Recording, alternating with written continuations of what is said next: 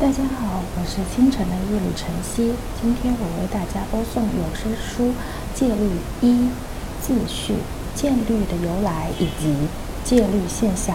似乎没人记得戒律是什么时候诞生的，但我们认为戒律大约出现于1917年，是由梅勒尼的祖母发明的。当年他曾住在密歇根的郊区，常让人在。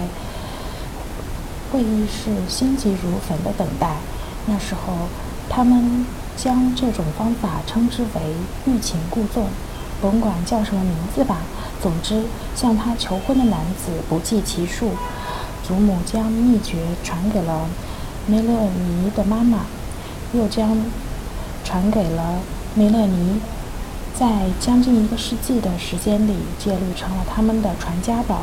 不过，等到梅勒尼于1981年结婚时，他慷慨地将这个老掉牙的秘方跟她仍然单身的大学闺蜜和同事分享了，其中就包括了我们两个。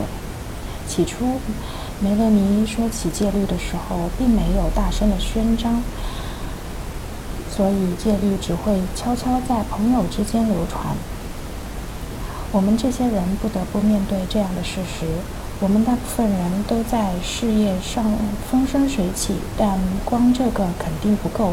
我们也想像祖父祖母一样，希望有个老公做我们的知己。说句实话，我们从内心深处真的渴望结婚，渴望浪漫、婚纱、鲜花、礼物、蜜月、婚姻这一套。我们一样都不想缺。没错，我们是不想放弃自由，但我们也不想独守空房。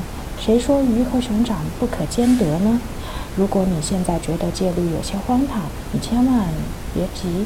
之前我们也这么认为的，但在经历过太多的切肤之痛之后，我们逐渐相信戒律既非不道德，也不是那么稀奇古怪。而只是一套简单有效的行为准则，以及对这种行为准则的反应。倘若能够遵循戒律，就能让大部分女人俘虏自己的白马王子，让他们只有招架之功。那为什么不肯承认我们就是需要这种戒律呢？现代女人在学校里并没有学到一些基本的技巧。也就是说，他们并没有把找老公或者至少引得男人相敬追捧的戒律学到手。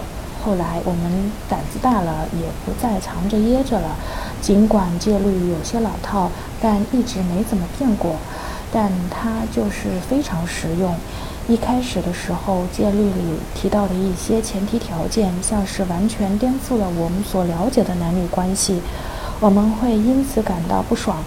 不过，你可千万不要避而远之，毕竟一切效果说了算嘛。我们将一些一些先入为主的观念抛之脑后，严格的遵循戒律，结果发现周围的人一个个都结了婚，事业什么的也都没有什么耽误。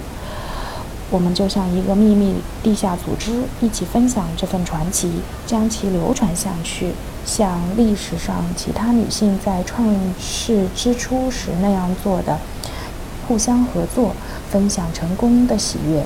只不过这次我们获利更多，胜利的果实也更加甜蜜，这比任何交易都划算。我们在这里谈论。的可是婚姻，那货真价实、天长地久的婚姻，而不是没有爱情、胡乱拼凑的结合。这正是遵循戒律的结果。说白了，戒律非常简单，就是教你如何找个如意郎君。多年来，我们会同亲朋好友分享这些经验，也会经常有一些女人打来电话向我们核实某些问题。你们是说必须让我还，还是，呃，男人先结束约会来着？我忘了。一天晚上，我跟几个单身朋友在曼哈顿吃午中餐，Cindy 提到了他从加州的一个朋友那里听来的消息，说是个戒律。我们早就知道了，一准儿错不了。他说的那个戒律跟我们是一样的。在纽约，我们的朋友就是严格遵照这套戒律，最终找到了他的白马王子。现在戒律已经在全美流传，在郊区传到了城市。女人之间早就说开了，这不，我们在曼哈顿吃春卷的时候，戒律居然又回到了我们这里。可是 Cindy 却把戒律搞错了，戒律上说必须由男人先结束约会，这样他们才能主导、占据、主导。Cindy 说。不不不，大错特错！戒律说的由女人结束约会，这样才能吊吊他的胃口。我们解释道，经常会有人打来电话向我们询问约会的相关问题，分享修成正果的喜悦。这个时候，我们必须把戒律写成书，让更多的女性朋友受益。也就是那个时候，我们决心把戒律写下来，这样就不会有人搞错了。这样就跟读者分享一些重要信息。看吧，戒律不仅成为了畅销书，而且成为了一种现象，给美国以及全世界约会带来了革命化的变化。事实上，戒律已经变得非常受欢迎，甚至成为了一种流行文化。周六晚现场还播放了一档名为《定下终身》的节目，戒律甚至都出现在情景喜剧的情节中。不仅如此，还有不少拙劣模仿本书的作者问世，比如打破戒律，盯着男人看，不停地跟他说话；猫的戒律，星星期三以后不要带他去看兽医。一夜之间，戒律遍地。一家财经出版物发表了一篇与投资相关的文章。如果你的经纪人在星期三以后打来电话，星期五不要买进。一位政治专栏作家也写过一篇文章，说什么如果候选人能够尽量做到与众不同，就有可能赢得选举。大家的反应为什么如此强烈？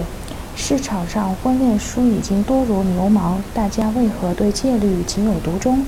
戒律为什么会成为一种流行现象？答案很简单，戒律很管用，跟别的只强调理疗、实际诠释理论的婚恋书籍不同。这些书的表面看起来不错，看起来高大上，但实际上一点实际性质都没有。有些建议甚至是错误的，说什么做好自己就行，不要耍花招，把你的感觉告诉对方，这些在现实生活中并无用处。戒律关于约会的建议可是金玉良言，准能帮你找到如意郎君。戒律会对约会进行分析，帮你排忧解难，而且非常简单。如果他打给你电话，就表明他喜欢你。如果他没有打电话给你，那就不要在一棵树上吊死了。就算给这个男人打三次电话，或者一打就是三个小时，这么做又有什么意义呢？我们写戒律的初衷，就是帮助女人在约会的时候保持自己的尊严，嫁个好男人，就这么简单。本书畅销自然，让我们非常兴奋。但看到许多不同年龄、不同职业的女人运用戒律，在约会过程中懂得自爱，嫁给了自己的白马王子，我们觉得这才是更大的奖赏。过去的三十年里，大家在约会的时候相当随意，吃饭 AA 制，第一次约会就上床，然后同居。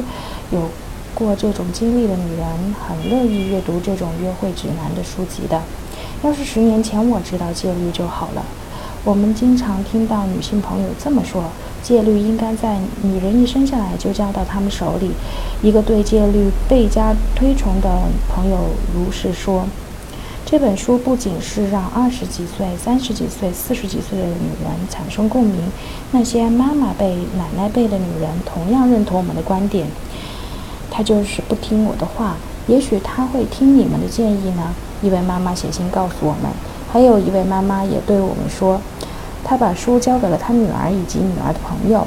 我们非常相信戒律，也看到这些戒律不断的在我们生活中，在朋友、朋友的朋友、熟人以及同事和亲戚中发挥重要作用。艾伦和雪莉，今天的有声书播送到这里，谢谢大家。